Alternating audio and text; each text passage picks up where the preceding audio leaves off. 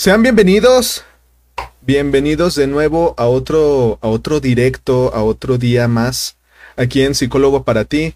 Eh, muchas gracias por estar y conectarse temprano. Kevin, Yadira, Luz, Marcela, muchísimas gracias por andar por acá. Hoy vamos a estar hablando de un tema un poquito, eh, un poquito sensible, un poquito duro. Eh, Ahorita estoy checando que mi conexión de internet anda medio mal, así que vamos a estar viéndonos así a lo mejor un poquito cortaditos, pero no pasa nada. No pasa nada. Ahí me avisan que todo vaya bien, que sí se está entendiendo. Y si no, a ver si movemos algunas cositas para que todo vaya de la mejor manera posible. Mientras, como le dijimos, hoy vamos a estar hablando de, de la actualidad, de varias noticias que están impactando el mundo de una forma bastante fuerte para todos nosotros y que muchos de nosotros, incluso aquí en la población mexicana, no estamos totalmente inmiscuidos. Y viene un evento bastante duro para el mundo, bastante duro para, para, para todos los eventos políticos, que es esto que está sucediendo en, eh, en la parte de, de Rusia y Ucrania. Eh, sí, andamos, tenemos problemas ahorita con internet. Ay, ay, ay. Vamos a intentar eh, solucionarlo. A ver, espérenme un poquito. Dios mío.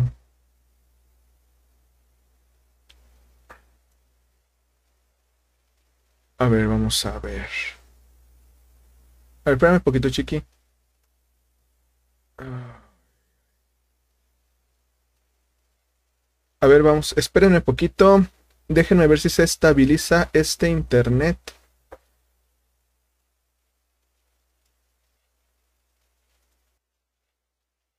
Ok. Hola Diana, perfecto, perfecto, ya está reaccionando. Muchísimas gracias, muchísimas gracias.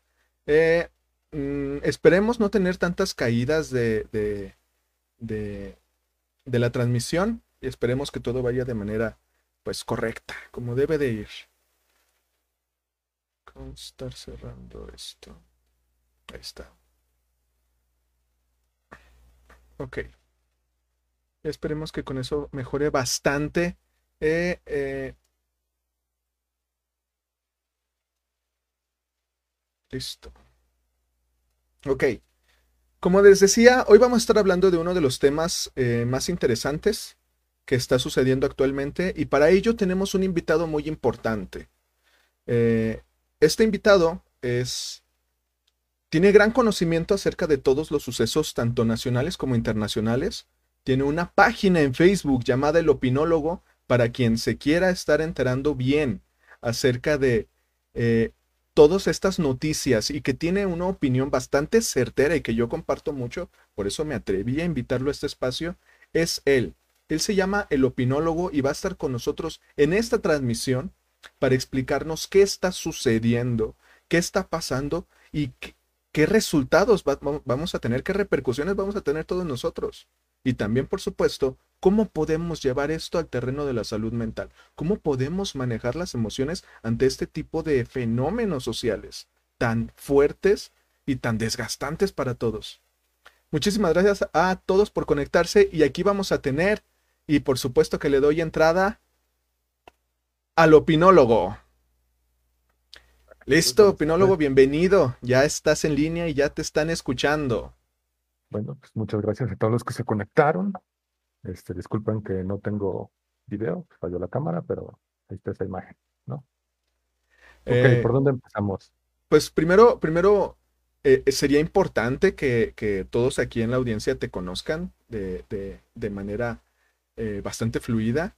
Eh, ¿por qué, por qué empezaste a ser el, el- opinólogo? De hecho, esta imagen que tenemos aquí, aquí de este lado, eh, es la imagen oficial que tiene la, también la página del opinólogo.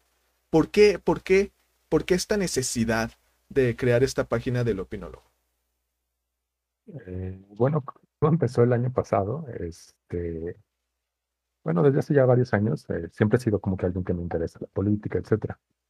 Entonces, como que conocidos, amigos, siempre se me acercaban y me preguntaban, oye, en las siguientes elecciones, ¿por quién voy a votar? Ajá. Yo les decía, pero es que no me pregunten, mejor investiguen. Y decían, sí, güey, pero es que no tengo tiempo, no tengo la energía o los conocimientos para investigar. Y pues así fue que empecé a hacer como, a, a sacar pe- pequeñas este, notas en mi Facebook personal.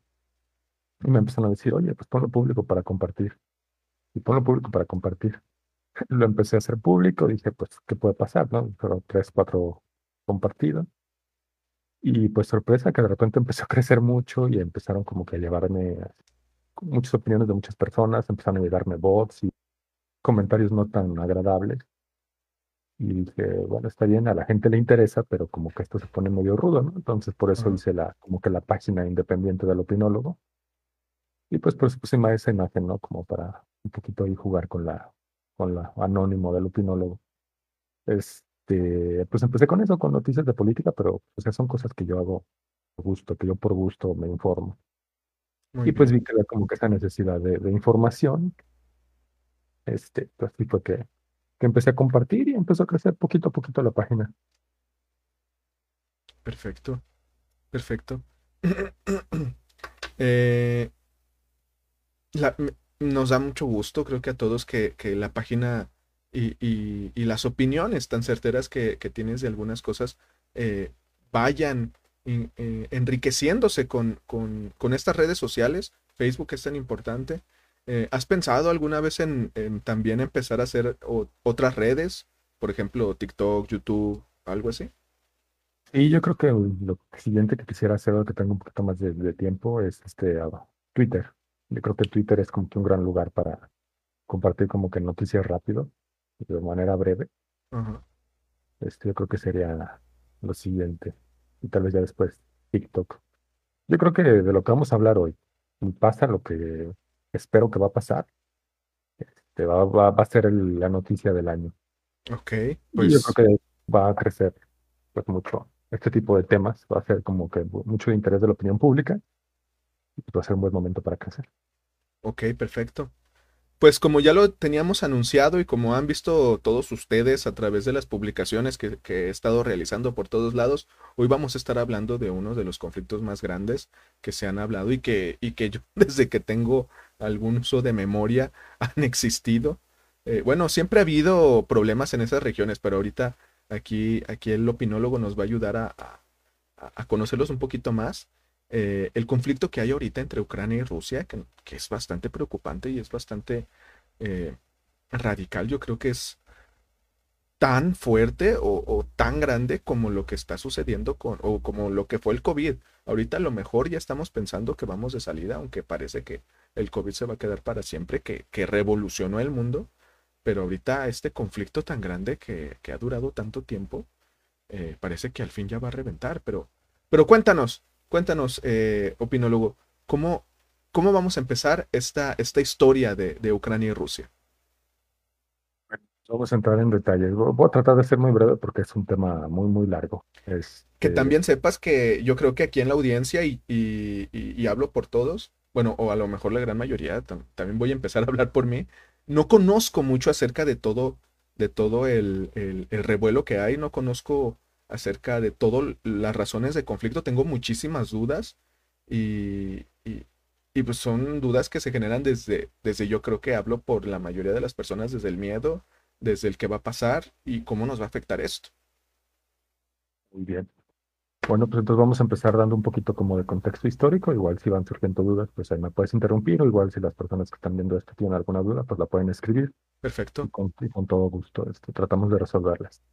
Vamos a ello. Bueno, como casi todas las historias de conflicto en Europa, empieza con la disolución de la Unión, de la Unión Soviética. Ujú, Este, recordemos, la Unión Soviética era lo que hoy es Rusia, más Ucrania, este, Bielorrusia, Georgia y un montón de estados este, que se colapsa la Unión Soviética y se separa en lo que hoy son muchos países diferentes.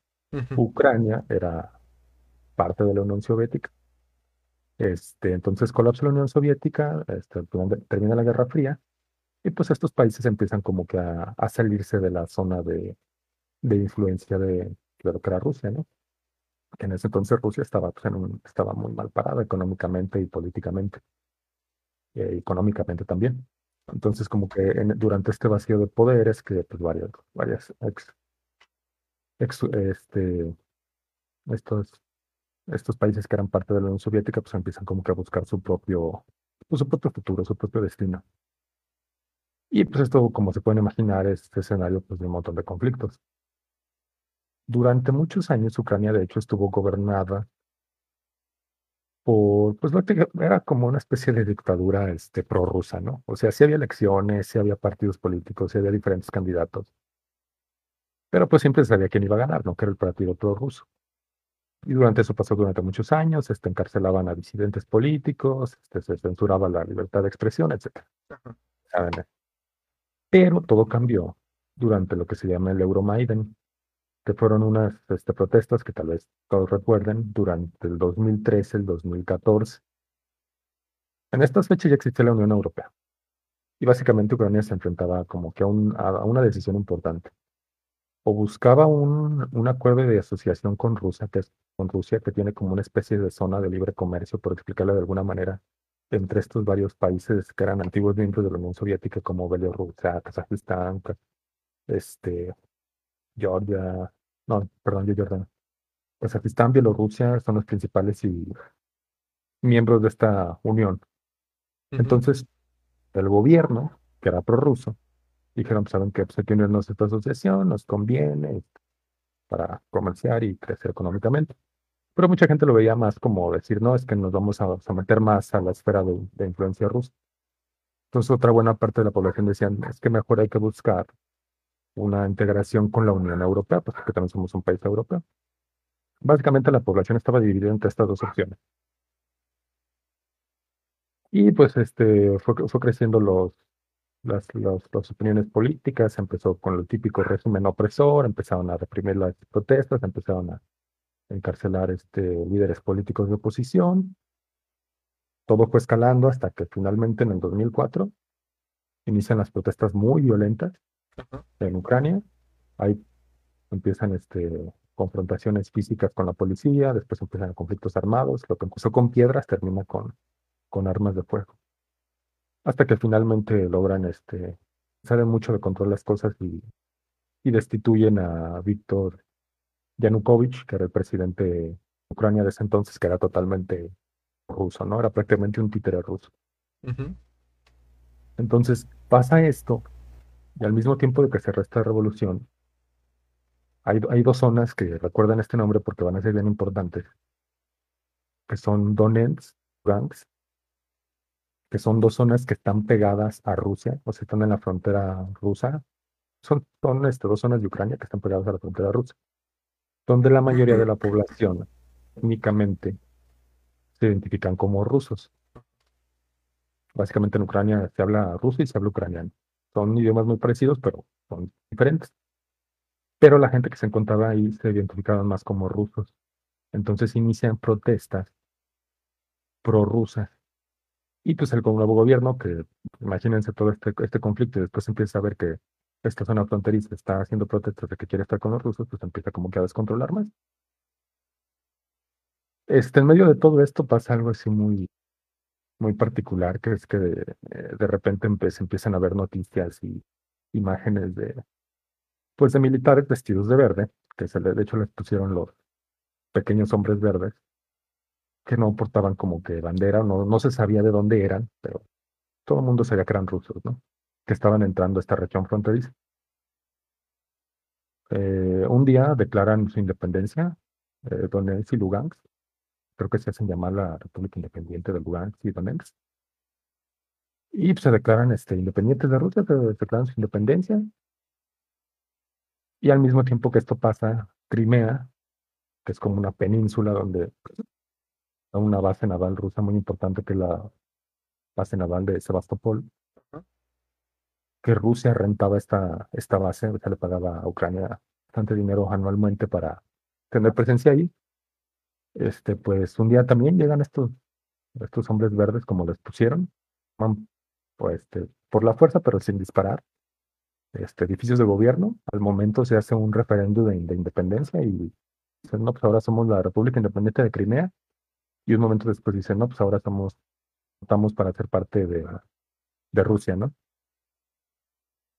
Este, y se anexa, se anexa Crimea. Y pues lo cual es un, es un escándalo global. A ver, ¿cómo se escucha el audio? Porque por ahí dicen, se traba un poco. Em, yo creo que estamos teniendo problemas con lo de compartir la pantalla por, eh, por parte de Discord. Yo creo que ahorita las, sí, ajá, ya que que las a las, a las imágenes, ya, ya compartes. Ok, perfecto. Entonces pasa todo esto de la revolución, este, se declaran independientes Donetsk y Lugansk, se hace la anexión de Crimea, Ajá. y pues ¿qué es lo que pasa? Que entran en el poder de Ucrania, pues este gobierno ultranacionalista, eh, gobiernos antirrusos y gobiernos pro Unión Europea. Desde el 2014 este, ha habido conflicto armado. O hubo un conflicto armado muy fuerte ahí porque el gobierno ucraniano int- intentó retomar por la fuerza tanto Donetsk como Lugansk. Pero pues estas personas tenían apoyo de los rusos, este, pues básicamente no pudieron. Hubo ahí como que un conflicto pues intenso entre los rebeldes y el gobierno ucraniano, pero esas zonas hasta la fecha siguen este, independientes y siguen con presencia de rebeldes. Al final, de- después de varios años, se llegan a, un acuerdo de paz que se llaman los acuerdos de Minsk, en las que básicamente dicen, este, pues tienen que dejar de atacarse unos a otros, está prohibido el uso de ciertas armas a tantos kilómetros de la zona de contacto, y pues de aquí tenemos que ver cómo vamos a resolver esto, ¿no? Fue básicamente entre Rusia, Ucrania y varios, este, Estados Unidos y varios miembros europeos. Entonces, así en muy, muy, muy resumido, este, e- esto es el, el escenario previo. Entonces hay que tener en cuenta, en cuenta eso, que desde el 2014 en esta zona hay ese conflicto armado. Básicamente todos los días había, hay pequeños enfrentamientos, este, que no escalan mucho, pero nunca se ha resolvido este, ese problema. De hecho, he podido ver como opiniones de muchos ucranianos que dicen, no es que Rusia nos vaya a invadir, es que Rusia ya nos invadió, es que ya estamos en guerra desde el 2014, lo que hay peligro es que esto escale, ¿no? Sí, sí, por lo que, por lo que alcanzo a entender es que eh, desde el 2014 Ucrania siempre ha tenido ese problema de presencia rusa de alguna u otra manera. Eh, estaba checando algunas estadísticas, estaba checando el que se- el 70% de la población actualmente en Ucrania pues es, eh, habla ucraniano y quiere pues quedarse así como, como, como Ucrania. Y hay un 30% que, que, que se concentran bastante en el sur eh, que son los que hablan ruso y que son los que se quieren anexar. Y, to- Toda la zona, este, toda la frontera de Ucrania con Rusia y con ajá, Bielorrusia en su mayoría son hablantes de ruso y se identifican a ellos étnicamente como rusos, que eso es un... Sí, pero dime, dime. Sí, sí, eh, para alcanzar a comprender todo esto, ¿por qué le interesa a Rusia tanto el territorio de Ucrania? Pues mira, no es que le interese el territorio, no es que tenga como que algún recurso muy especial. Lo que pasa es que volvemos a la disolución de la Unión Soviética, volvemos a la Guerra Fría. Ajá, Durante la Guerra Fría se forma la OTAN, que es prácticamente la, la alianza de Estados Unidos con muchos países europeos. sí, Esta alianza existe únicamente para enfrentar a la Unión Soviética. La Unión Soviética forma como su propia alianza, que es el Pacto de Varsovia. Termina la Guerra Fría, se colapsa la Unión Soviética, desaparece obviamente el Pacto de Varsovia, pero la OTAN todavía existe. y Y es, de y hecho es, muchos, y es una fiesta a la cual nunca va a estar invitada eh, Rusia.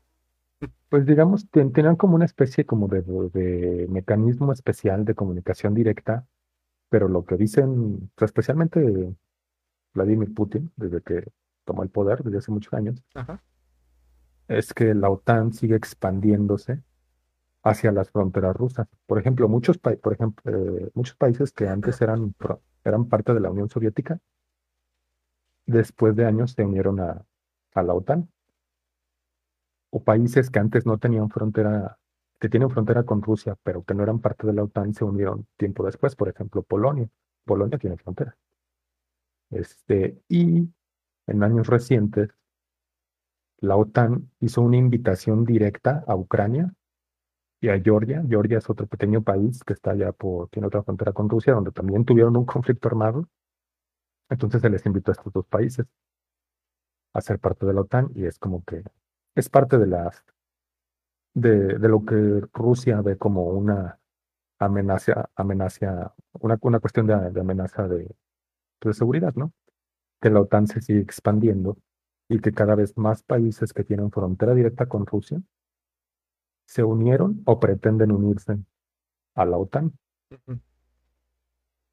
De hecho, había un, durante los últimos años de la, de la Unión Soviética hubo como un pacto de caballeros entre la OTAN y la Unión Soviética que habían acordado en que no iban a aceptar, la OTAN no iba a aceptar países que tuvieran frontera directa con Rusia, pues para evitar justamente este tipo de problemas, pero pues, fue un pacto de caballeros, se murieron los que acordaron eso de palabra y obviamente las cosas cambiaron. Entonces ese es el interés y esa es la preocupación este, de Rusia, digamos, el status quo, es decir, cómo se encuentran las cosas hoy, es que cada vez más países que tienen frontera con Rusia desean unirse a la OTAN. Y Rusia ve eso como un grave problema, que tan grave que está dispuesto pues, a, iniciar medidas militares. Antes de, durante esto, esto de lo que vamos a hablar tiene desde el año pasado inicio. Con este, hubo como intentos de diplomacia, los más fuertes se dieron a finales de diciembre y principios de enero de este año, en la que justamente se unió en la misma semana se reunió Rusia con Estados Unidos, este, Rusia con la OTAN, cosa que no pasaba desde hace muchos años, y Rusia con la OSCE. Y básicamente en las tres reuniones pasó lo mismo. Los rusos dijeron, no estamos de acuerdo en que la OTAN se siga expandiendo hacia nuestras fronteras, no lo vamos a permitir.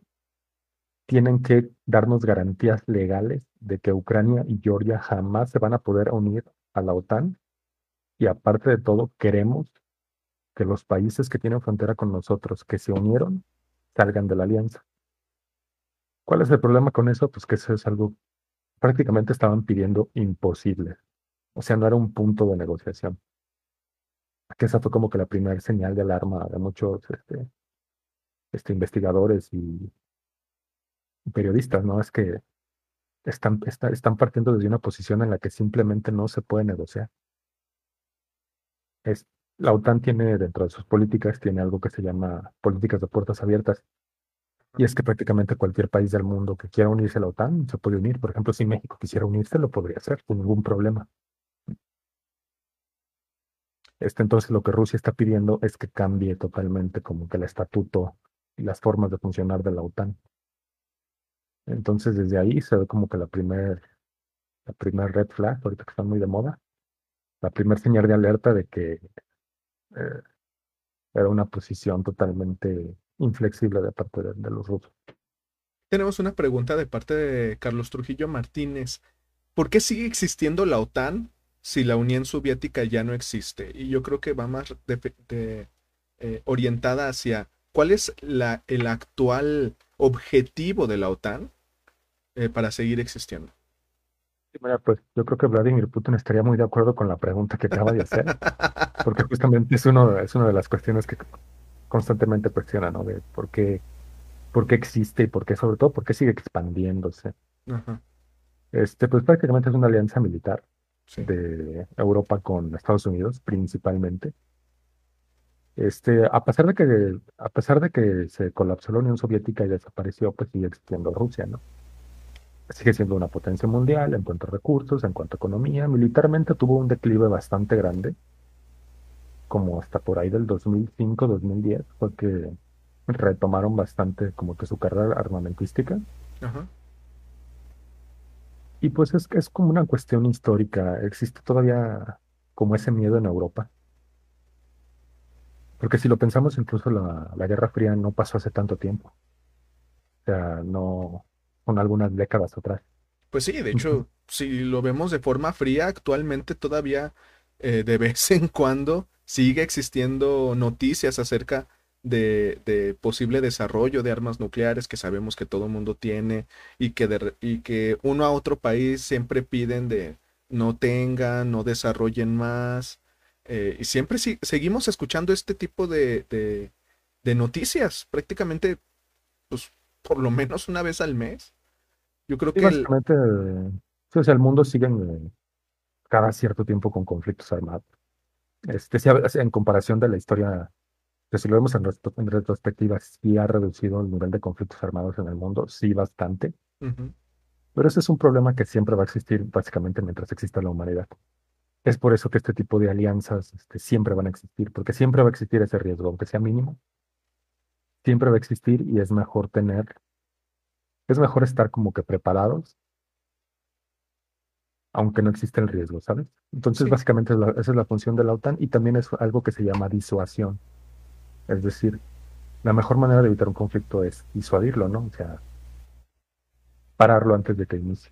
sí, para hablar de- Entonces, mucho, mucho de, de la OTAN es una disuasión de, por si los rusos quisieran como que revivir la Unión Soviética o algo así, ¿no? O cualquier otro país, no solo es con los rusos, también, por ejemplo, con Sí, China ahí está China. O Irán o todos estos países que sabemos que son como que están fuera de este bloque pro Estados Unidos. Es Los, una los herramienta de, avioncitos de papel de Corea del Norte. ajá, es básicamente una herramienta de disuasión para, para los países que no están, que no son parte de, de este bloque pro Estados Unidos y pro Europa. Creo que con eso más o menos se resuelve la, la pregunta. Sí, muy bien, muchísimas gracias. Eh, recordemos a todos los del chat que las preguntas están abiertas para cualquier duda que tengan, eh, poder entender mejor este conflicto. Y actualmente, ¿cómo están las cosas? ¿Cómo van las cosas? Yo creo que todos tenemos un poquito de miedo sobre que, que, que pueda revivirse, y a lo mejor hablo desde, desde mi ignorancia, pero, pero que pueda revivirse una tercera guerra mundial, que, porque está, es, es- de nuevo hay dos bloques que están intercediendo, que Rusia eh, quiere Ucrania, a Rusia llega a Estados Unidos con, con la OTAN y le dicen, oye, no, no, y China se le agrega muchas veces, yo creo, cuando veo este tipo de alianzas, nada más es de, ah, maldito Estados Unidos está, está molestando y me voy a unir a, a, a los que contra Estados Unidos me tenga que aliar contra, me tenga que aliar. Y China llegó con Rusia y le dijo, pues órale, vamos a echarle, vamos a echarnos este vato. Sí, pues mira, yo no diría que una tercera guerra mundial, Ajá, es más, yo aquí te puedo asegurar en vivo que no va a existir una tercera guerra mundial. excelente. Digo, ese es otro tema igual para otro programa, pero las armas nucleares, aunque es algo que nos causa miedo a todos, Ajá, es algo que evitó la tercera guerra mundial y lo sigue evitando justamente por estas políticas de disuasión. Básicamente nadie quiere pelear una guerra en la que saben que todos van a perder. pues sí. Este, pero ese es otro tema muy interesante que me gusta mucho, pero no, no hay que desviarnos. Ok, Este, lo que sí creo que es a lo que va, hacia- va el mundo es como un escenario muy parecido a la Guerra Fría. Es un escenario en que básicamente existen dos bloques en el mundo que están en conflicto, pero no pelean directamente, sino que pelean a través de terceros. por ejemplo, algo, ¿te refieres, por ejemplo, a provocando golpes de estados en otros países, por- supuestamente no influenciados, pero todo el mundo sabe que son influenciados por los países? Eh, to- to- totalmente es como movida clásica de la, básicamente fue todo lo que pasó durante la Guerra Fría. ajá, X país tenía problemas, un país este, fomentaba un golpe de Estado, después el otro, el otro bloque ayudaba a los rebeldes o al gobierno y ese tipo de cosas se van a seguir viendo en caso de que lleguemos a ese escenario dentro de unos años. Este, yo creo que vamos para allá. Este, pero para entender, digamos, ya hablamos un poquito de qué es lo que pasó en 2014, la Unión Soviética, etcétera. Pero para entender qué es lo que está pasando ahorita, hay que hablar del presidente favorito de todos, Donald Trump. Y pues así, así como fue de caótico en su presidencia a nivel este, local en Estados Unidos, su política exterior fue igual una locura total. Este, tuvo una política de enfrentamiento absoluto contra China, ajá, contra Europa, este, traicionaba aliados, por ejemplo, en la gran lucha que se- hubo contra el Estado Islámico en Medio Oriente, este, los kurdos, que es como una especie de grupo étnico rebelde en Medio Oriente, lucharon muchísimo para derrotar al Estado Islámico. sí, Estados Unidos los consideraba aliados durante muchas este, administraciones. Llega Donald Trump, dice, sí, son nuestros aliados. Un día este, Turquía empieza a atacar a los kurdos porque los turcos tienen un problema racista muy absurdo contra los kurdos. Y pues Donald Trump dice que no es su problema y básicamente los abandona a su suerte. Este, después en, en Afganistán recordamos las escenas también caóticas de todo lo que pasó con este, la toma de los talibanes en Afganistán. Igual Donald Trump dijo que él estaba dispuesto a negociar con los talibanes y que eran gente buena y que Estados Unidos podía, debería de dejar Afganistán a su suerte porque era problema de ellos y estaban gastando muchísimo dinero.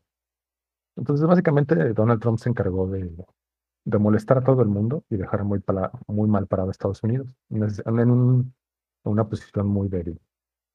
se va Donald Trump, entra Joe Biden, que la verdad tiene una política muy tibia. Este, abandonan Afganistán en medio de un caos total. Justamente eh, tiene mucho que ver con Afganistán con esto, ¿por qué? Porque dice, una entrevista Joe Biden dice, podemos abandonar Afganistán porque sabemos que los entrenamos y que van a ser los mejores. Hace estas declaraciones, un mes después Afganistán está en control de los talibanes. ¿Qué es lo que pasa? Pues que Estados Unidos está dando una, una imagen de debilidad, de, este, ausencia de poder y de una política exterior muy, muy contradictoria. Muy laxa, ¿no? Exacto. Y de hecho, justamente previo a la Segunda Guerra Mundial, que es lo que estaba pasando, que Estados Unidos estaba en una política de aislamiento total, en la que no nos interesa el mundo, nos interesa a nosotros. Entonces, nos guste o no, pues Estados Unidos es un jugador muy importante, el más importante el nivel global. Entonces, cada que Estados Unidos muestra estas debilidades, este, estas, estas políticas tan, tan flojas, tan contradictorias, es que otras potencias emergentes o otros poderes globales aprovechan estos vacíos de poder para llevar a cabo, para llevar a cabo pues, sus objetivos y sus políticas. En este caso, ¿cuál es el objetivo de Rusia? Pues poner un alto bastante fuerte a la expansión de la OTAN porque sabe que nadie va a estar dispuesto, sin el, liderazgo de Estados Unidos, a enfrentarse directamente a Rusia. Entonces, e-, ese es como el, panorama internacional actual. Y pues es un, es un escenario muy, muy adecuado para, para llevar a cabo este plan ruso, ¿no? Que estoy seguro que esto está planeado desde hace años. Esto no es algo que un día te levantes y tomes esa decisión, esto es algo que tiene este, pues muchos años de planeación, solo estaban buscando el momento adecuado y la verdad es que no, no hay mejor momento para, para hacerlo. ¿Hasta aquí alguna duda? ¿Algún comentario? Pues hasta ahorita yo creo que todos vamos bien. Bueno, al menos yo voy bien. No sé el chat. Eh, por favor, chat, si alguien tiene alguna duda, pues adelante. Bueno, me van interrumpiendo. Por un, por pero vamos a, vamos a entrar a los sabros. Venga, venga. ¿Qué pasó este, este último año? Bueno, pues ya adelanté un poquito, hubo ahí unas, todo el mundo se empezó a preocupar porque de abril del año pasado se empezó a notar este, pues que el gobierno, este, el ejército ruso estaba moviendo muchísimo equipo militar por trenes a la frontera con, con Ucrania. Ellos dijeron que no era para preocuparse, que era parte de un ejercicio este, militar, que era parte como de su entrenamiento. Pero pues el mundo sigue observando, ¿no? Este, algo importante es que en esta, actualmente es muy difícil ocultar algo por redes sociales, por este, personas que toman fotos, personas que toman videos, este, incluso por tecnología que está al alcance de todos. Hay, hoy en día este, podemos acceder incluso a imágenes satelitales que no es Google Maps, hay otras plataformas donde podemos ver como que mucho detalle lo que está pasando prácticamente de un día para otro. Entonces se notó esto, dijeron los rusos, ¿saben qué? No se preocupen, están exagerados, están de locos, no pasa nada. Efectivamente, en abril del año pasado se llevan a cabo unos ejercicios militares y una parte de todo el equipo que se movió regresó, pero otra buena parte se quedó principalmente en Crimea, que es lo que recordamos era una península que era parte de Ucrania, que ahora es parte de Rusia, y en otros puntos que están en la frontera con Ucrania. Entonces como que se bajó la tensión global, Rusia les dijo, ya ven, solo con los ejercicios, ya regresamos al personal y regresamos una parte del equipo. Entonces hubo como que calma, ¿no?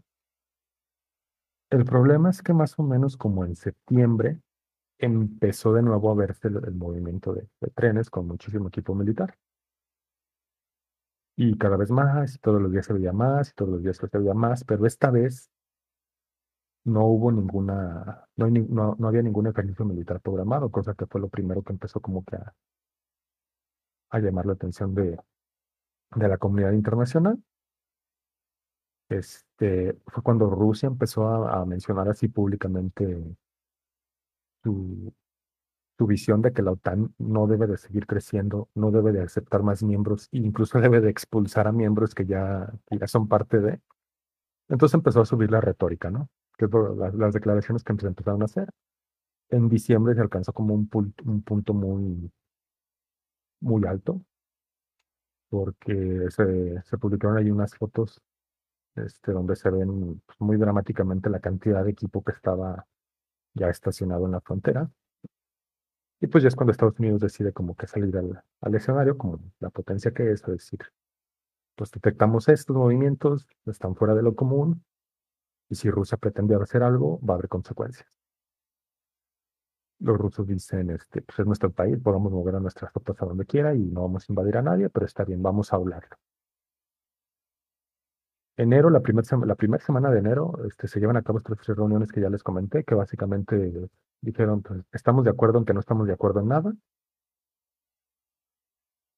y aumentó, a partir de esas fechas, de, la primera semana de enero, ha aumentado muchísimo, pero muchísimo la cantidad de, de equipo que se está moviendo. Para darles una perspectiva de por qué esto es tan grave, pues Rusia es, uno, es el país más grande del mundo. Sí. Este, y como todos los países suelen hacerlo, tienen a su, a su ejército y al equipo militar distribuido en toda su frontera.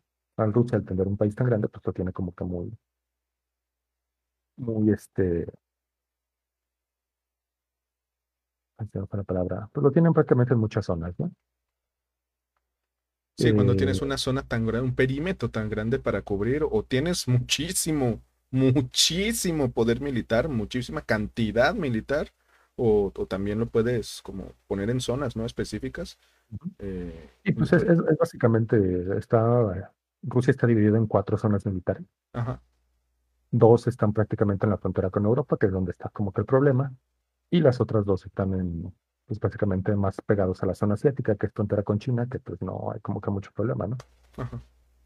Entonces, a, decir la primera señal de alerta que todo el mundo dijo, ok, esto no es normal, es cuando empezaron a mover tropas y equipo desde esta zona militar en Oriente.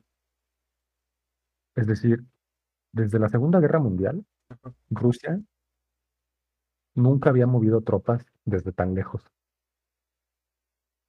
Entonces esa fue como que la primera señal de alerta para todo el mundo. Ok, desde la Segunda Guerra Mundial, Rusia nunca había movido tantas tropas desde tan lejos.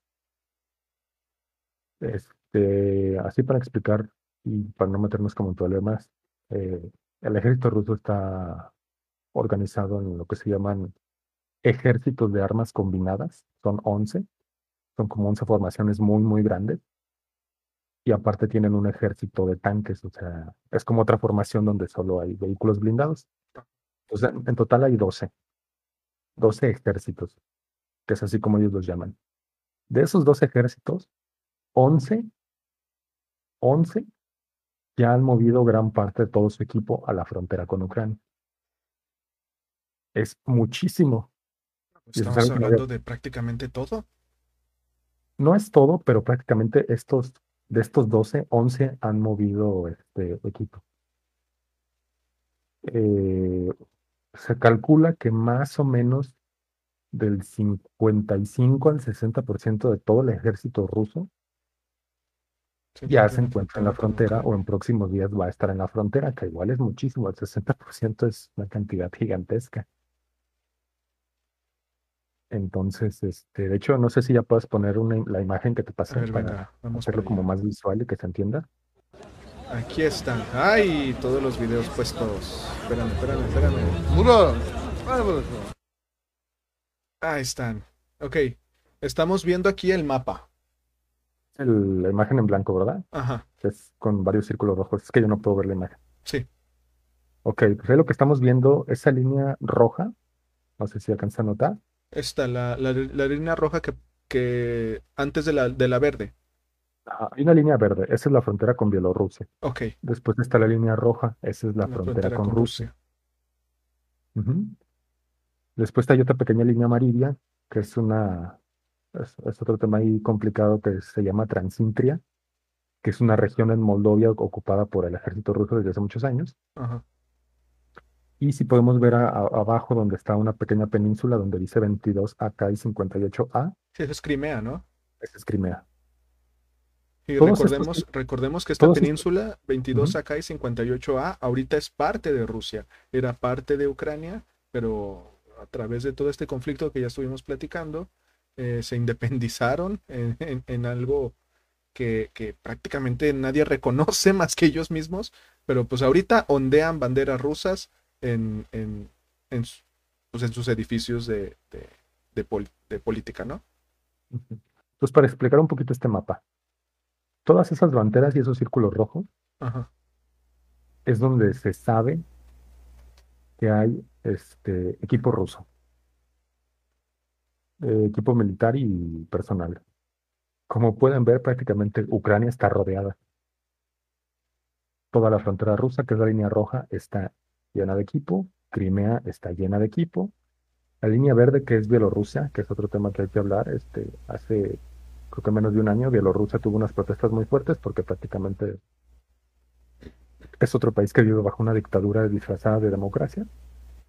Este, y pues hubo unas, unas protestas bastante grandes, tanto así que personal ruso tuvo que ir a apoyar al gobierno belorruso para calmar las protestas, al final pues las reprimieron y desde ese entonces Bielorrusia, el presidente belorruso, que es Lukashenko, este, está así como que el, dictador de, película de cómica, es un tipo así exagerado, eh, buleador, eh, con un bigote ridículo.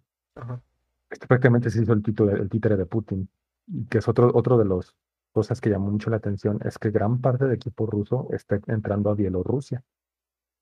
Es decir, hay tres frentes. Está el frente en Bielorrusia, el frente con la ruso y el, frente en Crimea y en el mar.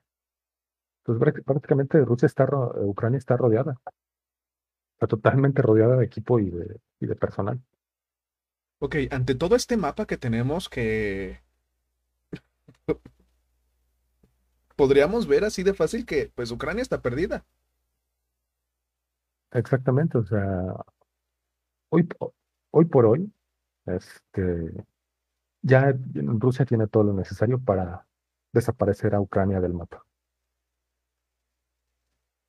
No hay manera, o sea, he visto que mucha gente en Ucrania han estado formando incluso personas, o sea, civiles como tú, como yo, como cualquier persona que esté escuchando, están yendo como voluntarios para formar como milicias locales y han estado diciendo que van a pelear hasta el final y yo creo que sí lo van a hacer. También, también lo he escuchado que, que, la mayoría de la población eh, ucraniana, no sé si esto sea cierto, pero bueno, gran parte de la población ucraniana, de los civiles, tienen entrenamiento militar. Sí, lo que pasa es que como recordemos, desde el 2014 tienen este problema con Donetsk y Lugansk. Ajá. Este, pues no puedes estar como que seis años luchando, ¿no? Hay rotación de personal, entonces mandas a ciertas personas a pelear, cumplen cierto tiempo y si no se mueren, pueden regresar a sus casas y mandas a personas nuevas. Entonces está esta rotación de personal y sí, gran parte de la población masculina de cierta edad, este, como de 20 para arriba, tienen algún tipo de preparación o experiencia militar. El problema aquí pues, es que la diferencia tecnológica pues, es abismal prácticamente Ucrania estaba, va a estar peleando con equipo heredado de la Unión Soviética, o sea, equipo de los 60, de los 50, lo más nuevo como de los 80, contra el ejército ruso que, como les comenté desde hace varios años, ha hecho un esfuerzo extraordinario por ponerse, pues, actualizarse y ponerse a la par con, con la tecnología, ¿no? Sí. Entonces, eh, pues sí, básicamente creo que todos los analistas, incluso este, creo que incluso el mismo gobierno de Estados Unidos sabe que, que no hay manera en que Ucrania pueda, pueda ganar esta guerra, ¿no? En caso de que suceda. No hay manera. Entonces, si, si quieres, de los videos que te pasé. Ok, en orden del que me lo pasaste, pongo el primero. Uh -huh. También para ver, explicarles qué es lo que está viendo. Estamos viendo aquí una carretera. Eh, la cámara va en un coche se, alcanzan a ver los, los rieles sobre los cuales. así, fue como se, se, empezó a ver los primeros escenarios. O sea, esos fueron como los primeros videos que empezaron a ver. Ese, ese tren que va pasando es el, el tren transiberiano. Básicamente recorre todo Rusia. Y pues como pueden ver, va cargada de tanques.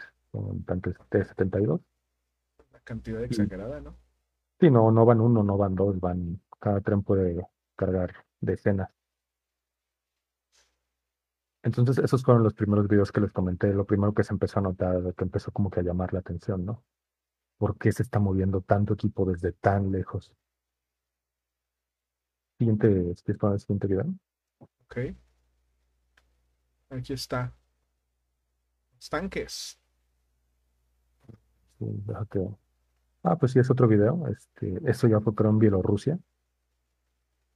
Este, es una estación de trenes que está esperando como descargar todo el equipo. Entonces ven- podemos ver ahí los tanques, podemos ver ahí los vagones de carga y también hay unos vagones que son como grises con líneas naranjas, que esos son Sí. vagones de personal. Pero eso es en Bielorrusia, ¿eh? No en Rusia, es otro país. Entonces fue como que la, segun- la segunda gran alerta, ¿no? De ver equipo ruso en Bielorrusia. Gustas ¿Esto cuándo fue? video. Esto, esto, este video que estamos viendo desde hace unas dos semanas, unos 15 días que se empezaron a ver los primeros, los primeros videos de equipo en Bielorrusia. Ok. Tercer video.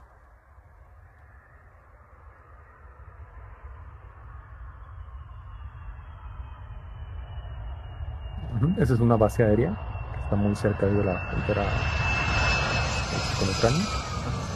Eh, otra gran alerta que otro, otro punto ahí en la checklist de posible invasión es este, la llegada de, de fuerza aérea desde otras partes del país.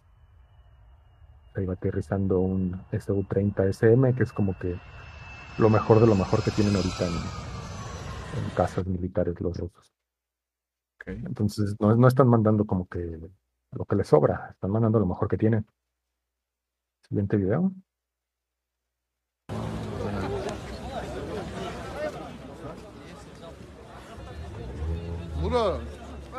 Este video es de ayer. Ese video es en una zona que yo creo que es en Dagestán. ¿Quieres poner, puedes poner otra vez? Sí, sí, sí, lo estoy poniendo. Si es ahí, ponlo, repítelo en lo que hablo. Este, pues muchas, llegaba el equipo, pero mucho de lo que causaba duda es que estaban llegando el equipo, pero no llegaban como que el personal para utilizarlo, ¿no? Entonces muchas veces decían, como que había este, opiniones encontradas de no, pues, tal vez solo están moviendo el equipo para amenazarnos, pero pues sin el personal no es que puedan hacer mucho. Y este video es de ayer y ve la cantidad de personal que están moviendo. Sí, es una cantidad de, de soldados. O sea, son, cada tren puede cargar miles de personas. Y ese video es de ayer. Si gustas poner el siguiente video, que creo que ya el que te pasé el link de Twitter. Uy, ese, espera un poquito, si quieres mientras voy hablando, mientras lo pongo, porque tengo que hacer aquí unos movimientos. Ok, este, pues sí, ese video es de ayer y preocupó como que, preocupa bastante porque estamos viendo ya la movilización de personal y ahorita en el siguiente video que, que les vamos a mostrar, todos estos trenes que vieron llegaban a las estaciones de tren y después movían este equipo como a, imagínenselo como estacionamientos gigantes, ¿no? Que estaban como unos 200 kilómetros de la frontera, 50 kilómetros de la frontera, 100 kilómetros, que pues, era preocupante. Pero solo era ese equipo que estaba, que estaba ahí estacionado sin personal, de hecho estaba todo cubierto de nieve. Pero desde hace unos 3, 4 días empezamos a ver este cantidad de videos donde ya se ve el equipo en las carreteras, ya no se ven los trenes, ya no se va, ya no se ven los depósitos militares, ya se ven caminos y en carreteras. Y creo, creo que ya está viendo el video, ¿no, Paco? Eh, sí, ya casi, ya, ya casi se ve. Si quieres, Este, ahí mero.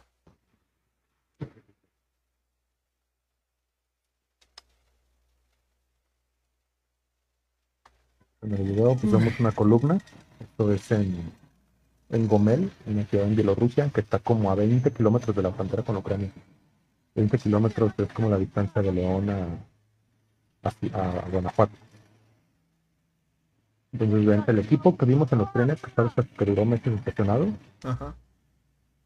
ya tiene el personal, ya salió de, de estos este, depósitos militares y ya se está moviendo en camino. ¿Hacia dónde? No sabemos, pero podemos especular que se está moviendo hacia la frontera. Es decir, ya está el equipo, ya está el personal y ya se está moviendo el equipo y el personal hacia la frontera. Cada día se acercan un poco más y un poco más y un poco más a la frontera con Ucrania. Ver el video, pues está bastante largo porque no poquito lo que se ve, ¿no? Ok, todos podemos empezar a especular, todos em- podemos empezar a simplemente decir, eh, eh, ah, pues simplemente van a atacar y listo, punto. Pero según tu opinión y según tu conocimiento ante estos eh, conflictos internacionales, todo este movimiento, primero, yo creo que la primera pregunta, ¿todo este movimiento de personal lo crees necesario para, para de verdad eh, in- invadir Ucrania? ¿No, no, no parece excesivo? Justamente este, va a pasar algo. En el momento que, Ucran- que Rusia invade Ucrania, van a llover este, castigos económicos hacia Rusia. Este, le van a imponer sanciones. Ajá, Es lo, de hecho, la OTAN ha dicho que ellos no van a pelear por Ucrania, puesto que no, no- Ucrania no es miembro de la OTAN, o sea, ajá, legalmente no pueden participar. Estados Unidos ha dicho claramente que ellos no van a participar, no van a defender a Rusia con, con tropas en, la- en- en el suelo. Lo que van a hacer es imponer sanciones, sanciones económicas. Entonces necesitan una operación que sea rápida y que sea muy eficaz. Es decir, necesitan aplastar rápido a todo el ejército de Ucrania y cumplir sus objetivos. Esto es una duda, ¿cuáles son los objetivos? Se está viendo el mapa, ¿verdad? Ah, deja o no. Ahí está. ¿Le está viendo? Sí. Ok. Si ven, no sé si podemos ver ese, ese río que atraviesa justo la mitad del mapa. Ajá, la mitad de Ucrania está dividida. Ese río prácticamente separa Ucrania en dos. Lo primero que se especulaba es que iban a invadir, iban a asegurar todo ese territorio que va desde Crimea, atravesando todo ese río, y de esa manera este, iban a poder como crear una zona de seguridad entre Ucrania. Después iban a tener esta zona de seguridad que iba a pasar a manos de los rebeldes de Donetsk y Lugansk, Ajá. y después iban a tener territorio ruso, es decir, estaban creando como una, una zona de seguridad. Esa era la primera teoría. Y decían, sí, pues claramente por eso están acumulando tropas en la frontera con Rusia, por eso están acumulando tropas en, en Crimea. El problema es que cuando se empezaron a notar que estaban acumulando tropas, tropas en Bielorrusia, que es ese, frente, esa línea verde, como pueden ver, esa línea, esa línea verde pasa ese río. Sí. Sí, va directamente hacia la otra mitad. De hecho, Kiev, la capital de Ucrania, está muy cercana a esa frontera con Bielorrusia y está muy cercana en el río. De hecho, la ciudad este atraviesa el río. Si no Y eso es lo que- si lo no que equivoco, empe- está empezó a preocupar a mucho personal, a, a muchos investigadores y, y periodistas, porque dicen, ok, se están juntando también tropas en Bielorrusia, es señal de que van y quieren tomar más allá del río. De seguir pueden tomar prácticamente todo el país.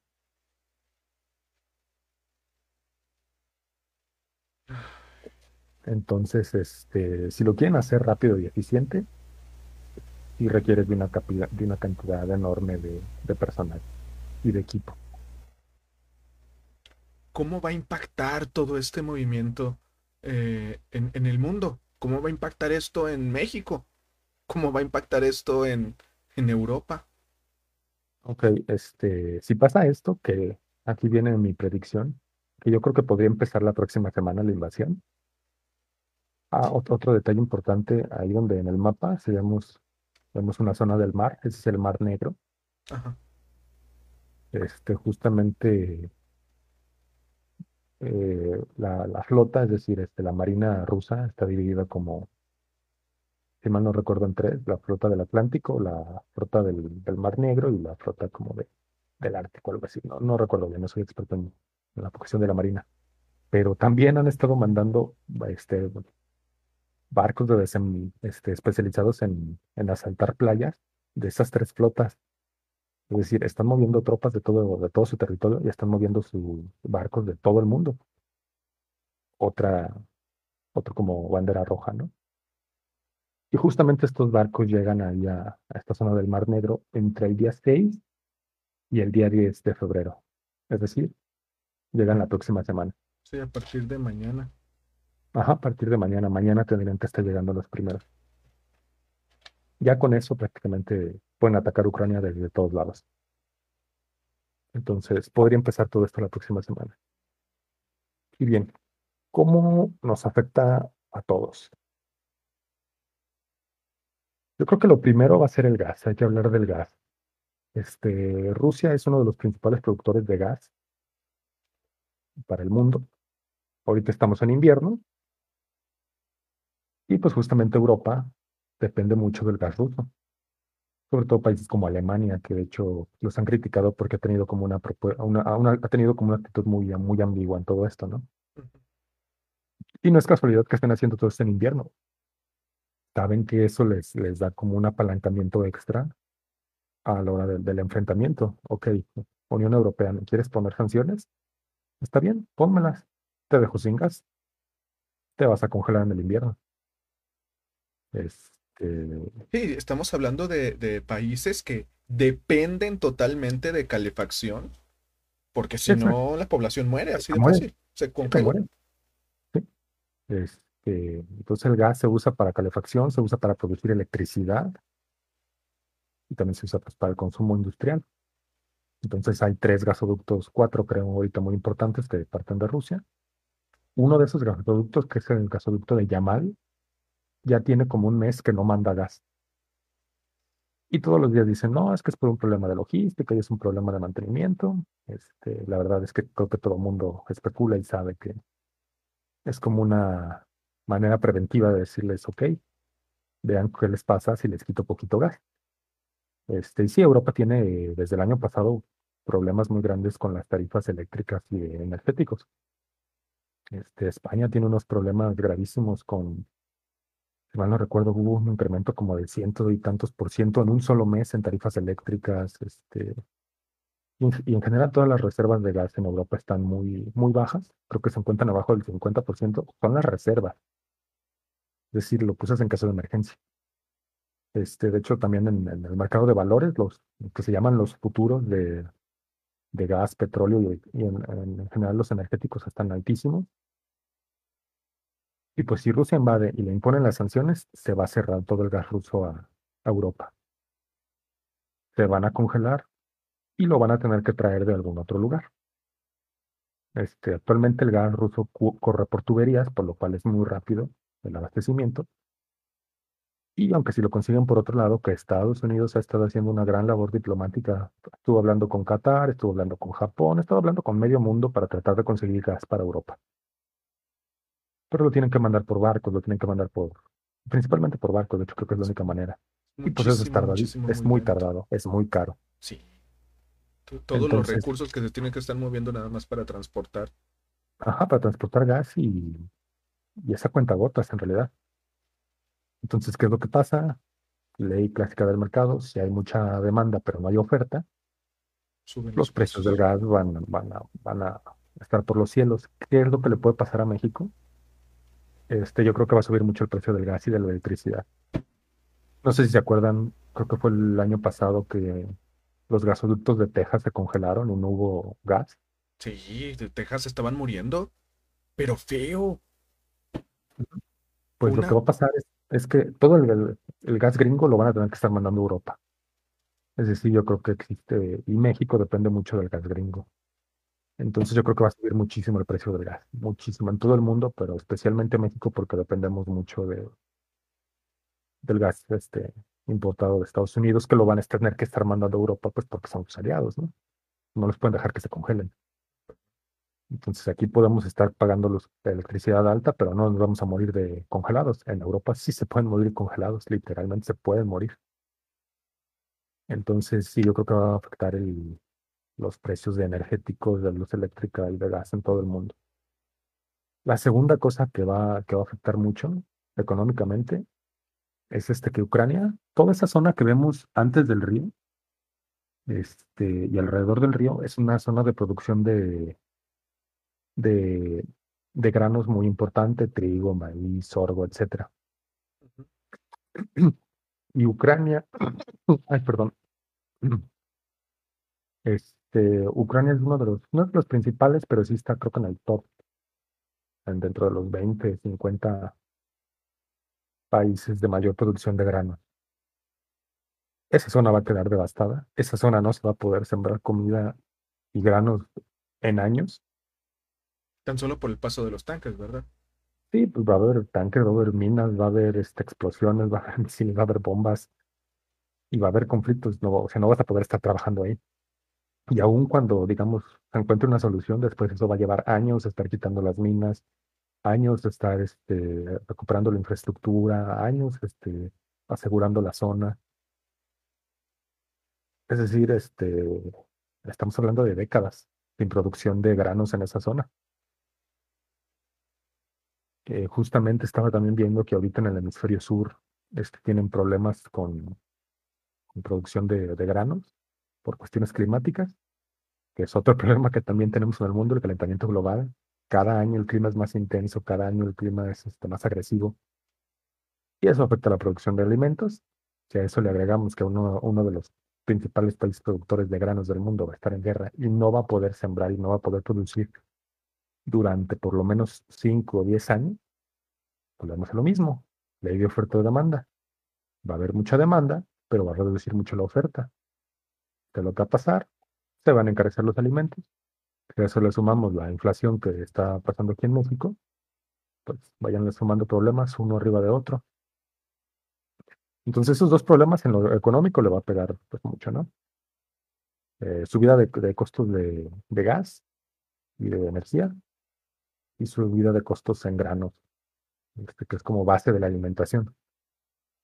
Eh, incluso digan, ay, pero yo casi no como pan, yo casi no como carne, sí, pero pues digo, yo casi no como este, granos ni tortillas. Sí, pues la carne que te comes, pues los animales tienen que comer granos, ¿no?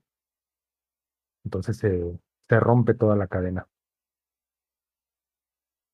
Y esos son los dos principales problemas económicos.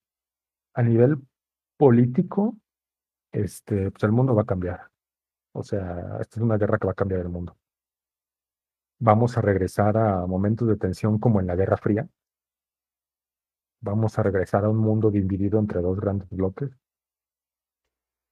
Este, va a haber una crisis migratoria enorme en Ucrania. O sea, muchísima gente va a tener que, que moverse hacia Polonia, hacia Moldovia, hacia Rumania, que no son países particularmente ricos o preparados.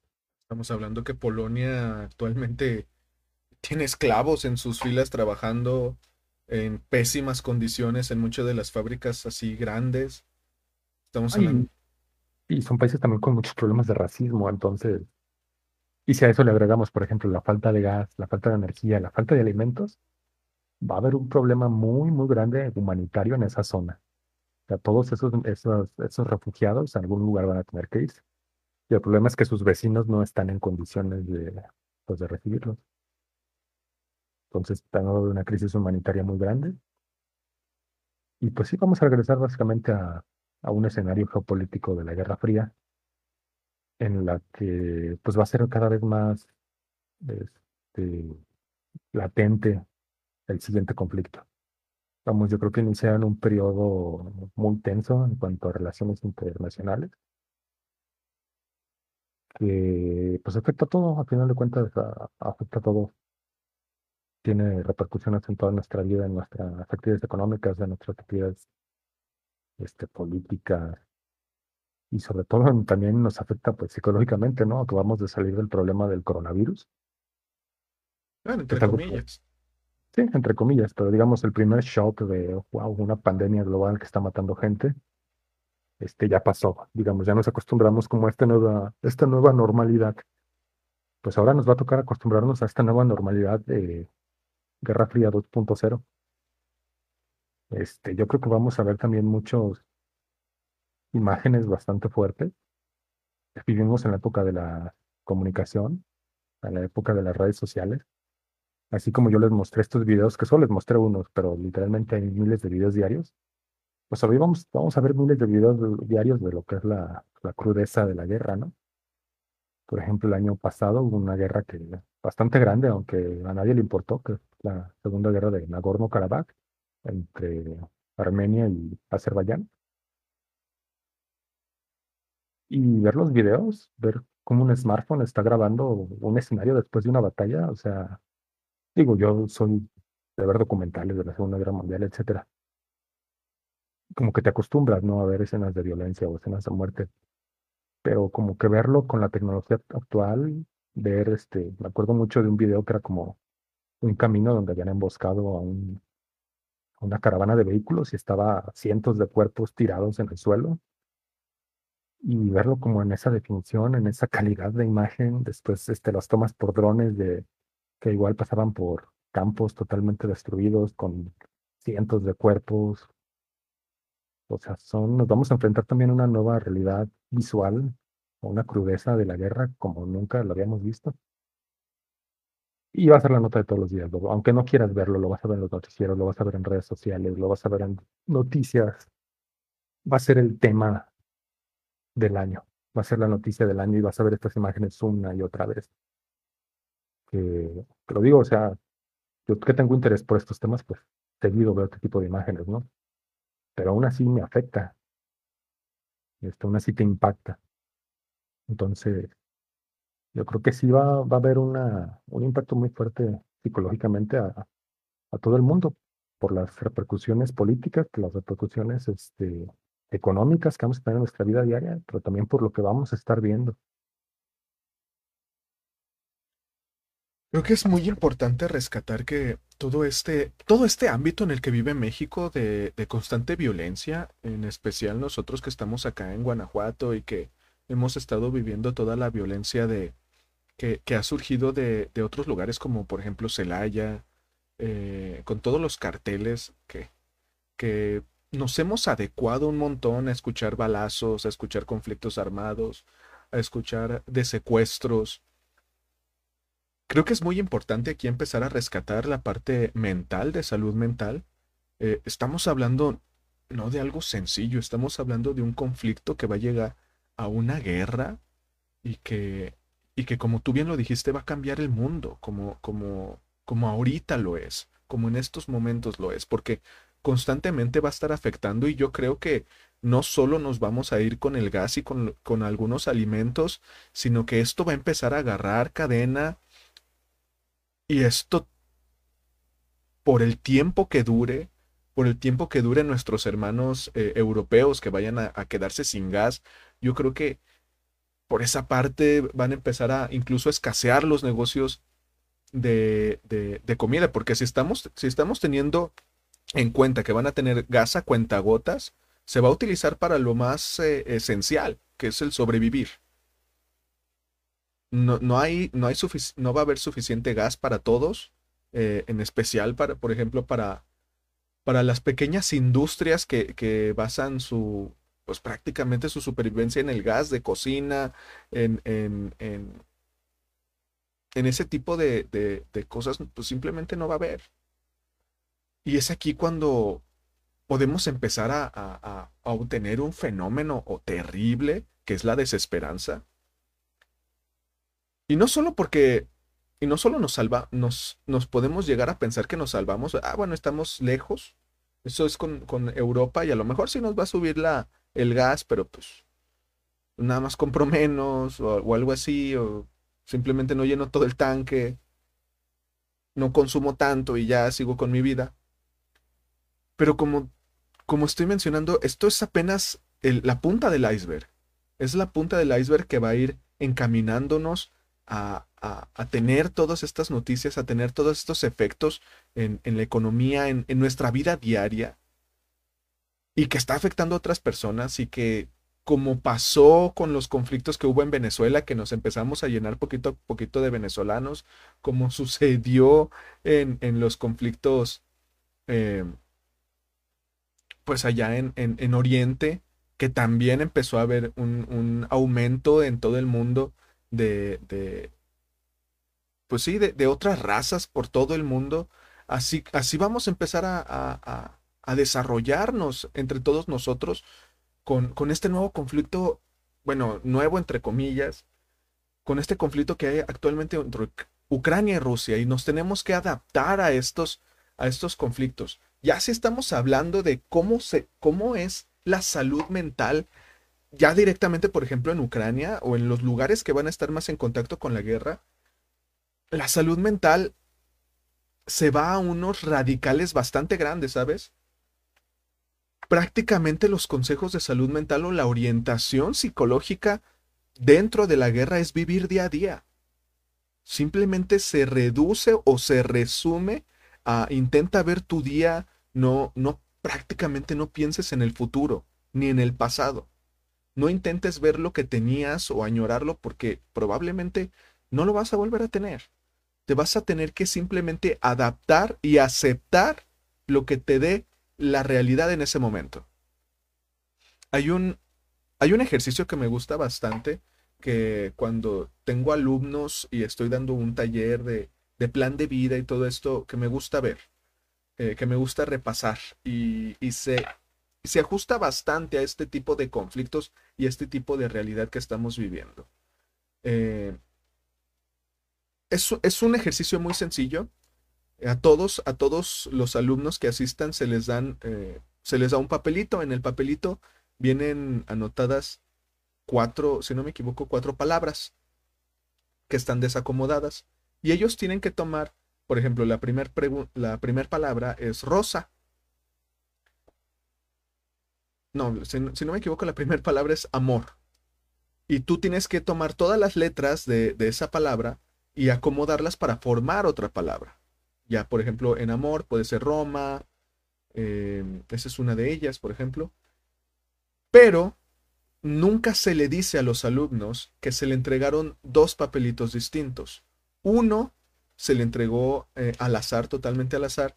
Se les entregaron a algunos alumnos un papelito donde todas las, las palabras, las cuatro palabras, son muy sencillas. Son prácticamente palabras que nada más tienen cuatro letras, que, que, que fácilmente nada más las ves y, y se te ocurren muchísimas palabras. Y se les repartió también al azar otro papelito a varios de los alumnos, al otro 50% de alumnos, en que las palabras son imposibles de resolver y que no tienen, es, es imposible de resolver, tienen tantas letras, están acomodadas, tienen X, tienen R, tienen Y, que es imposible acomodarlas en otra palabra. Y tú los vas presionando mientras incluso lo haces competitivo para que entre ellos eh, se vayan sintiendo mal. Es el objetivo de la actividad. Los vas presionando. ¿Quién ya tiene la primera palabra? ¿Quién ya tiene la segunda palabra? ¿Quién ya terminó? ¿Qué? ¿Los otros no pueden? ¿Se les hace muy difícil? ¿Quieren que, que hagamos una actividad más sencilla para que puedan? ¿Para que su capacidad pueda? Y así poquito a poquito les vas metiendo para que se vayan también molestando y ellos vayan sintiendo este fenómeno de la desesperanza de es que no soy nada comparado a los demás, es que no soy nada, mi vida no es nada comparada a la de los demás.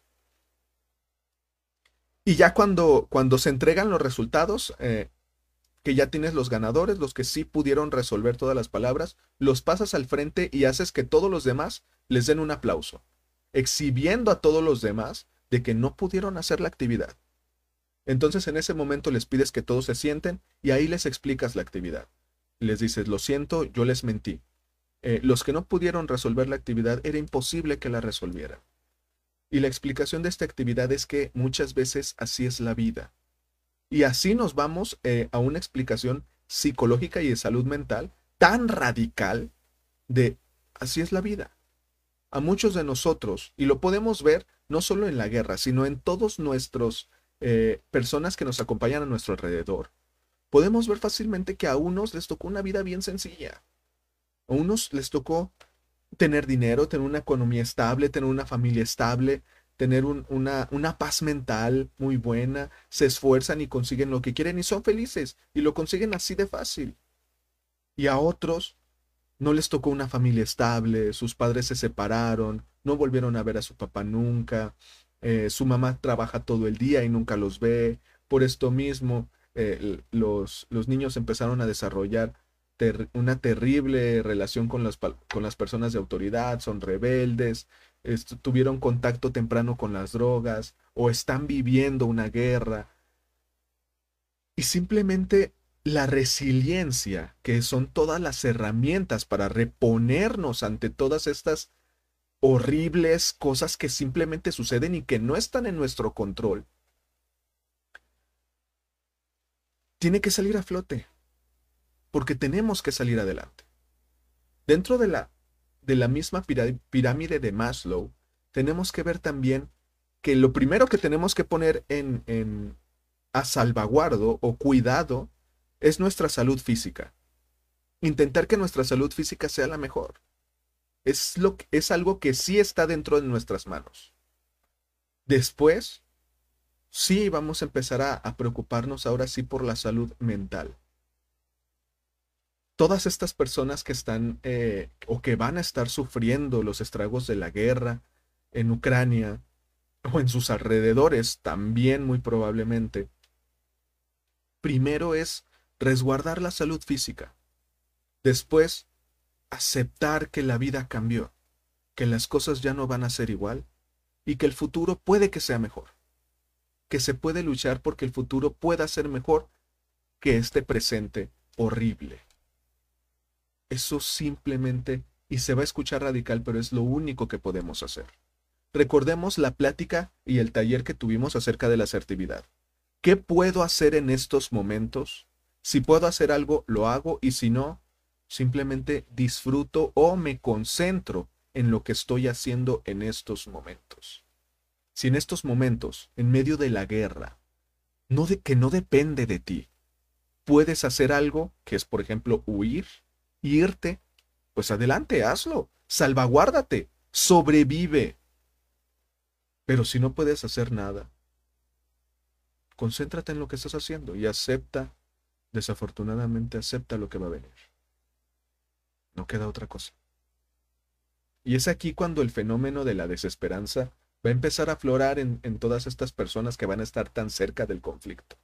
Como también nosotros podemos empezar a sentirla, porque después de todo, eh, hay un sistema neuronal que rige nuestra mente y que va a estar ahí siempre y que nos va a sentir, hacer sentir esa empatía, eh, puede que no social, pero sí una empatía eh, más neuronal de es que otro humano con, con, una vida tal vez muy parecida a la mía, que, que va a la escuela, que va al trabajo, que regresa a casa, ve a su esposa, ve a sus hijos, que tiene una vida muy parecida a la mía, están matando a los suyos.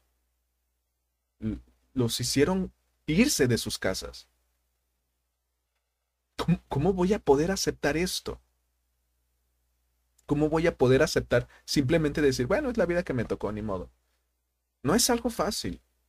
Es algo, es prácticamente como una paradoja dentro de, de la psicología y la salud mental. Porque estamos hablando de un, de un momento terrible para la humanidad, que es una guerra.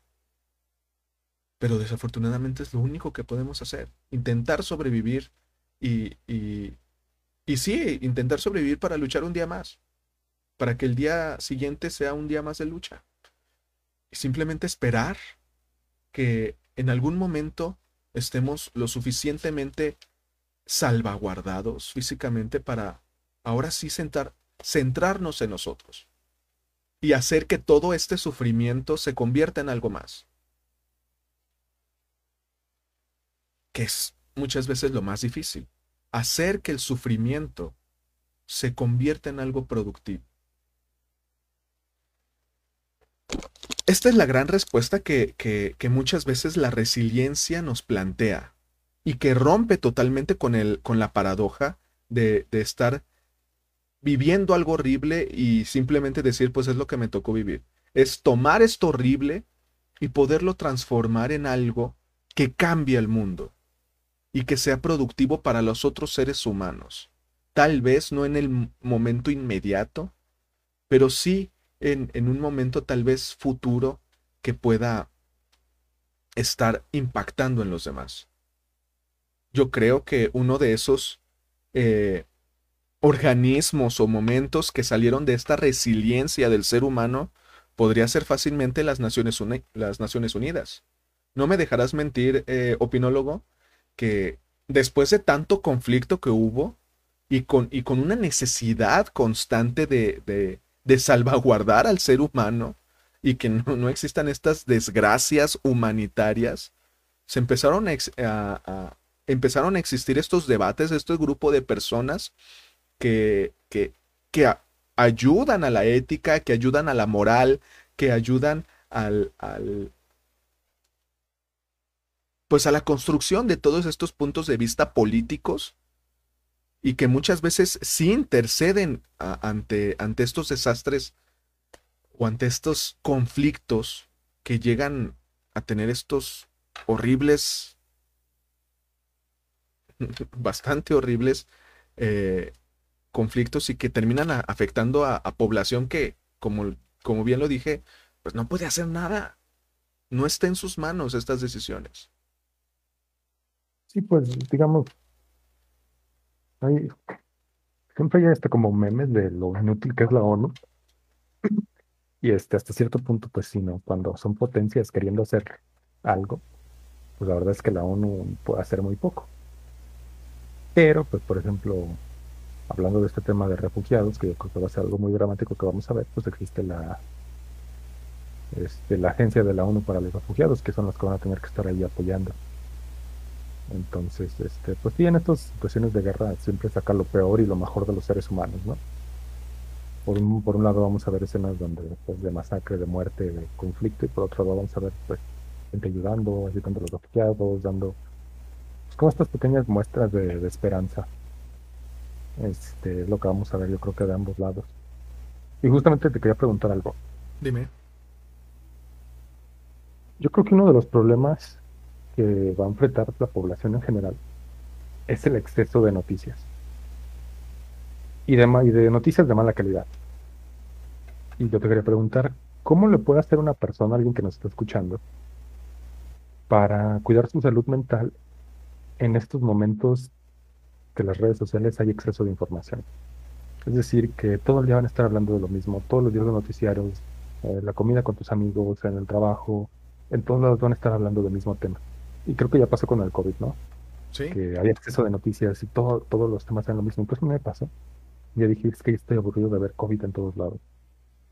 Eh, yo creo que con esto va a pasar lo mismo o incluso peor. Porque creo que una guerra es un, escenario más dramático. Y yo creo que va, va, a pasar lo mismo. Exceso de noticias, exceso de imágenes violentas, exceso de, de información. En un escenario así, ay, perdón, parezco, Lolita Yala. en, estos escenarios de exceso de información, ¿cómo le podemos hacer para cuidarnos y que no, no nos afecte todo esto? Principalmente, y creo que es algo, porque yo te puedo dar, eh, como psicólogo, yo te puedo dar em, técnicas, te puedo dar un montón de, consejos de cómo poder relajarte, de cómo poder eh, eh, poner tu mente en blanco, poder dormir bien. Sí, pero vámonos, vámonos a lo que tiene que hacer. Si el, si el, el punto rojo, que es el que queremos, que es el que no queremos ver, que es la violencia y sigue existiendo, vamos a seguir estando afectados por ese punto rojo. Si las noticias ahí van a seguir existiendo, vamos a seguir siendo afectados por más técnicas que hagamos de relajación, por más eh, pastillas para relajarnos que nos metamos, ahí va a seguir existiendo. Y hay dos cosas que tenemos que ver. La primera, si es importante informarnos, si es muy importante estar al tanto de la actualidad, porque nos termina afectando de una u otra manera. Pero segundo, creo que todo mundo sabemos hasta dónde podemos aguantar y hasta dónde no. Todo mundo tenemos nuestros ciertos límites. Hay muchas personas que pueden estar y que están constantemente enteradas de todo lo que sucede del COVID, por ejemplo, alrededor del mundo y todo lo que sucede eh, políticamente alrededor del mundo y no se sienten tan mal, a lo mejor sí tienen un cierto límite también ellos, pero no se sienten tan afectados como una persona normal, por ejemplo, como yo, que yo tengo un límite muy, muy, muy bajo. A mí háblame dos veces de COVID en el día y ya estoy fastidiado. Así que lo que podemos empezar a hacer con nuestras redes sociales es directamente empezar a filtrar la información que sí es buena y que sí nos va a nutrir. Por ejemplo, yo mandé a la fregada muchos de los grupos de, México, de aquí de León, Guanajuato, los mandé a la fregada muchos de los grupos de, de compra-venta y de... Mm, ¿Cómo se llama? de bolsa de trabajo. ¿Por qué? Porque en todos esos era pura publicadera de, fake news a lo imbécil de COVID. Si sabemos y si conocemos que, que, que no hay fuentes eh, buenas en los grupos en los que estamos, que no hay fuentes buenas en los, en, los, en los lugares que nos aparecen, por ejemplo Facebook, por ejemplo TikTok, que no son fuentes buenas, directamente hay que eliminarlas. Así de fácil. Y empezar a buscar los lugares que sí son reales. Vamos a empezar a filtrar la información que recibimos. ¿Cómo podemos saber que esa información es, es real? Simplemente contrastándola. Hay que checar un, un lugar donde sí, sí sean noticias reales. RT, por ejemplo, a veces, a veces incluso ellos se pueden llegar a equivocar con varias eh, publicaciones que tienen. Hay algunas que tienen bastante amarillistas. Bueno, ahí te... ¿Son prorrusas? RT es la cadena de noticias oficial del gobierno ruso, entonces pues va, a ir con, va a ir con cierta agenda política detrás, ¿no? Ajá, así que por ejemplo, uno de los lugares de los que sí nos podemos informar y yo creo que está bastante bien dosificado, no me dejarás mentir, es tu propia página de Facebook y ya, sirve que hacemos un poquito de, propaganda.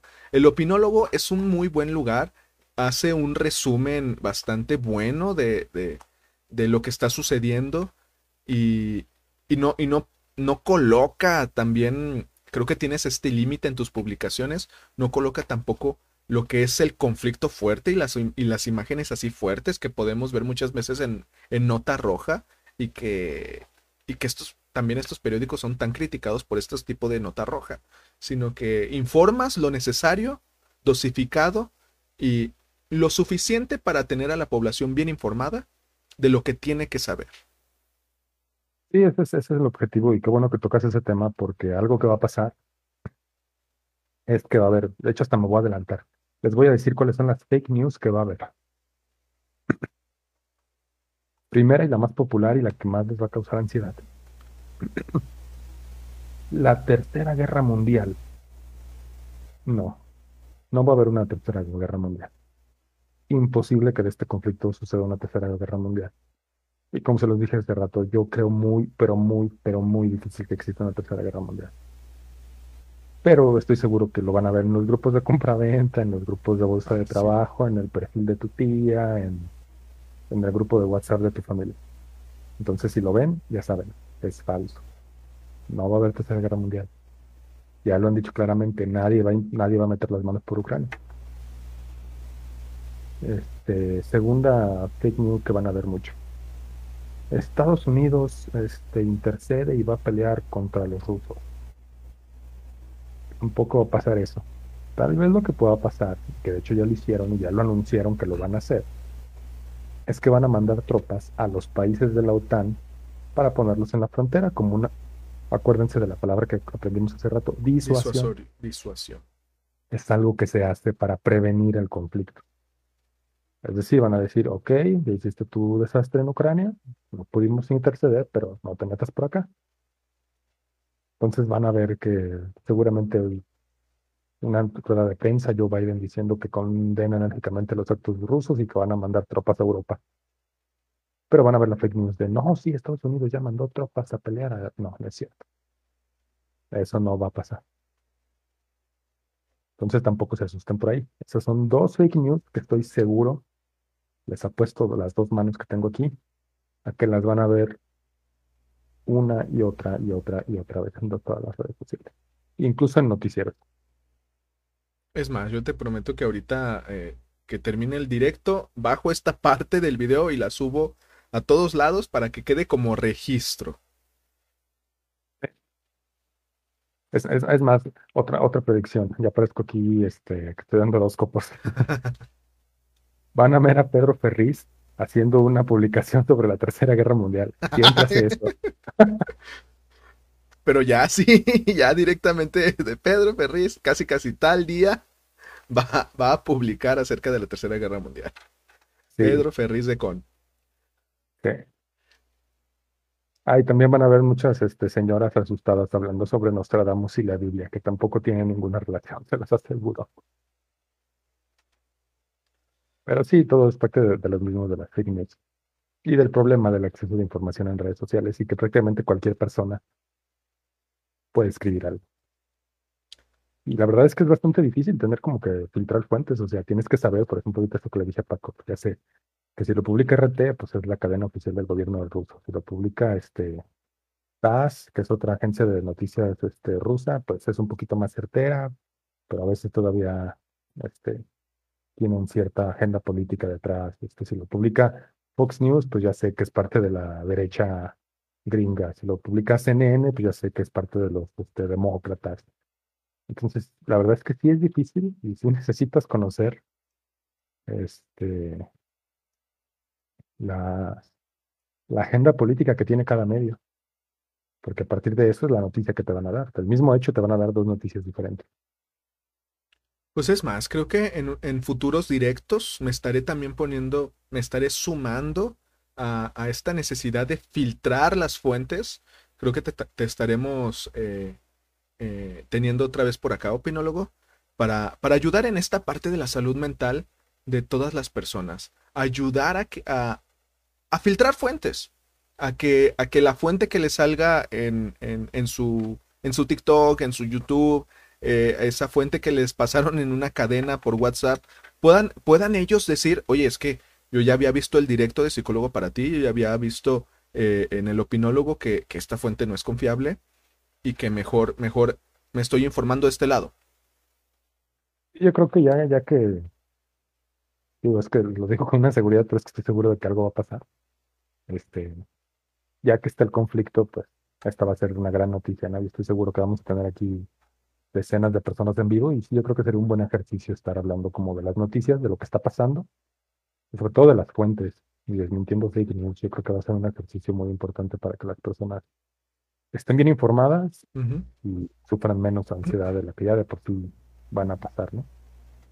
Exactamente, pues, pues entonces, pues muchísimas gracias, opinólogo, por estar aquí. Yo sé que que la salud mental en esta clase de, de, sucesos es, es difícil, es bastante radical.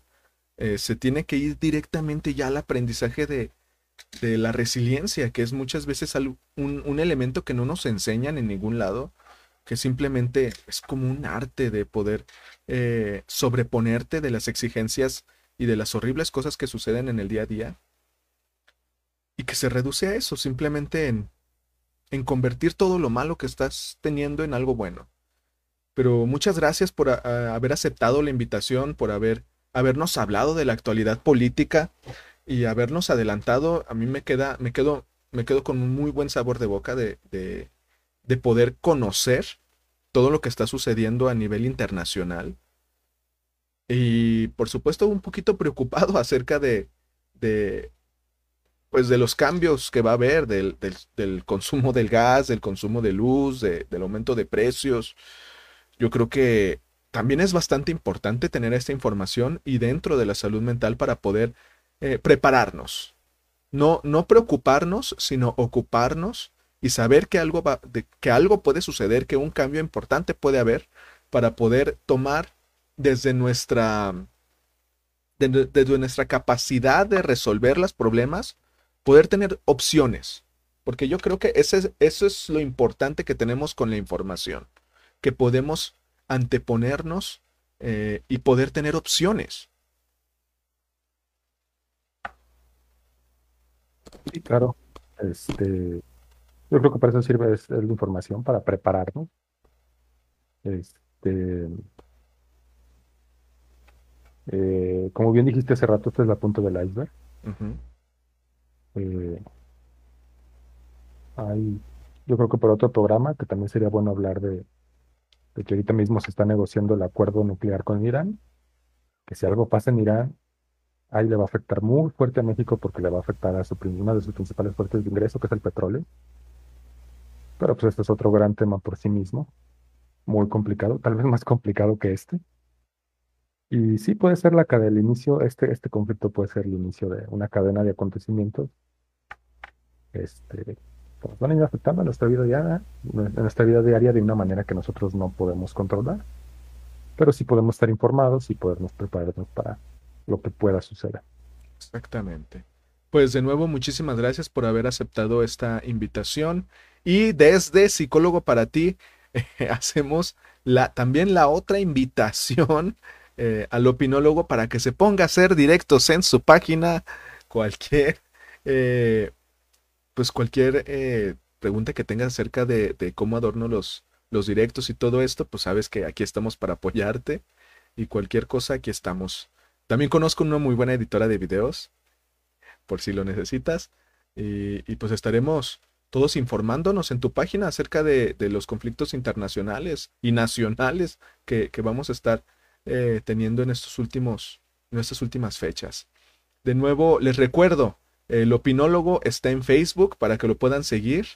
Eh, ¿Vas a estar más activo, opinólogo?